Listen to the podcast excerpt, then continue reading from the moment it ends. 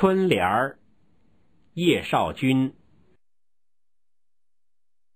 出城回家坐鸡公车，十来个推车的差不多全熟识了。只要望见靠坐在车座上的人影儿，或者那些抽叶子烟的烟杆儿，就辨得清谁是谁。其中有个老于最善于招揽顾客，见你远远走过去，就站起来打招呼，转过身拍拍草垫，把车柄提在手里。这就叫旁的车夫不好意思跟他竞争，主顾自然做他的。老于推车一路跟你谈话，他原籍梅州，苏东坡的家乡。五世祖放过道台，只因家道不好，到他手里流落到成都。他在队伍上当过差，到过亚洲跟打箭炉。他做过庄稼利息部，不够一家子吃的，把田退了，跟小儿子。各推一挂鸡公车为生。大儿子在前方打国仗，由二等兵升到了排长。隔个把月二十来天就来封信，封封都是航空挂号。他记不清那时时变更的地名，往往说他又调动了，调到什么地方？他信上写的清清楚楚。哎，下一回告诉你老师吧。约莫有三四回出城，没遇见老于。听旁的车夫说，老于的小儿子胸口害了外症，他娘听信邻舍妇人家的话，没让老于知道，请医生给开了刀，不上三天就呜呼了。老于哭得好伤心。哭一阵子，跟他老婆拼一阵子命，哭了大半天，才想起收拾他的儿子，把两口猪卖了买棺材。那两口猪本来打算腊月间卖，有了这本钱，他可以做些小买卖，不再推鸡公车。如今可不成了。一天，我又坐老于的车。看他那模样，上下眼皮红红的，似乎喝过几两干酒，颧骨以下的面颊全陷了进去，左面一边陷进更深，嘴就见得歪斜。他改变了往常的习惯，只顾推车，不开口说话，呼呼的喘息声越来越粗，我的胸口也仿佛感到压迫。老师啊，我在这儿想，通常说因果报应到底有没有的？他终于开口了。我知道他说这个话的所以然，回答他说有或者没有一样的嫌啰嗦，就含糊其辞应接道：“有人说有的，我也不大清楚。有的吗？”我自己摸摸心，拷问自己：没占过人家的便宜，没糟蹋过老天爷生下来的东西，连小鸡儿也没踩死过一个，为什么处罚我这样的凶啊？老师，你看见的，长得结实、做的活的一个孩儿，一下子没有了。莫非我干了什么恶事，自己不知道？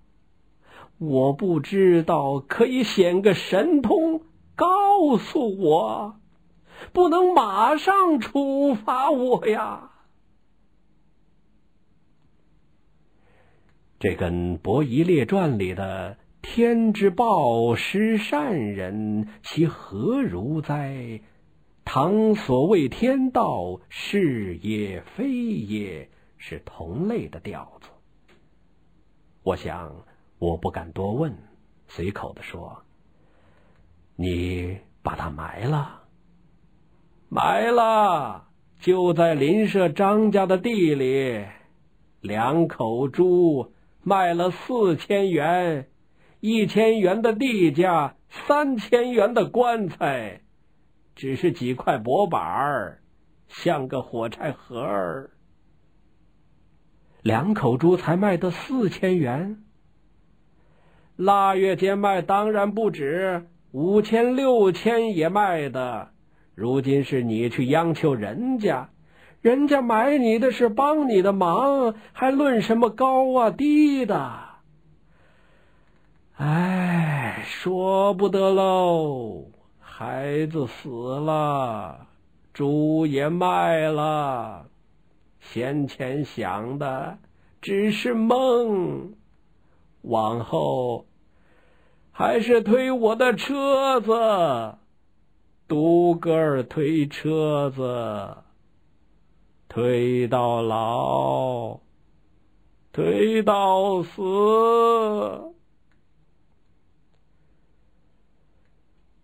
我想起他跟我同年，甲午生。平头五十，莫说推到死，就是再推上五年六年，未免太困苦了。于是转换话头，问他的大儿子最近有没有信来。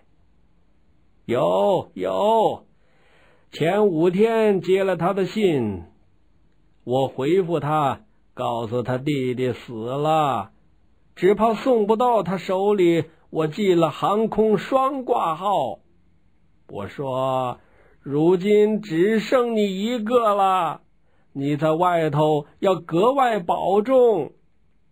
打国仗的事情要紧，不能叫你回来。将来把东洋鬼子赶了出去，你赶紧回来吧。你明白。我着实有些激动。我当然明白，国仗打不胜，谁也没有好日子过。第一要紧是把国仗打胜，旁的都在其次。他信上说，这回作战，他们一排弟兄轻机关枪夺了三挺，东洋鬼子活捉了五个。只两个弟兄受了伤，都在腿上，没关系。老师啊，我那儿子有这么一手，也亏他的。他又琐琐碎碎的告诉我他儿子信上其他的话，吃些什么，宿在哪儿，那边的米价多少，老百姓怎么样。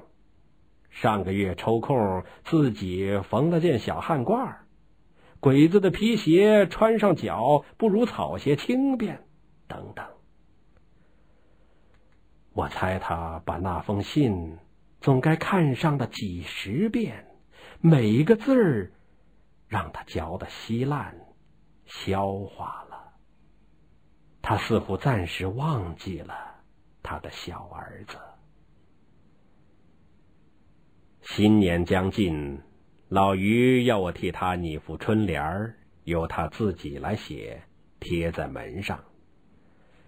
他说好几年没贴春联了，这会子非要贴一副，洗刷洗刷晦气。我就替他拟了一副：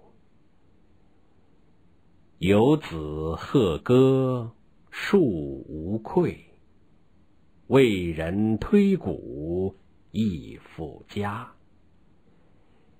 约略给他解释一下，他自去写了。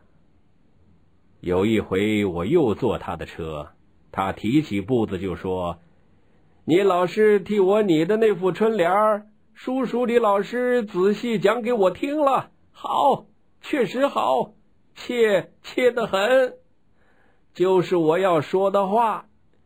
有个儿子在前方打国仗。”总算对得起国家，推机公车，气力换饭吃，比哪一行正经行业都不差。老师，你是不是这个意思啊？我回转身子，点点头。你老师真是摸到了人家的心窝里，哈哈哈哈哈。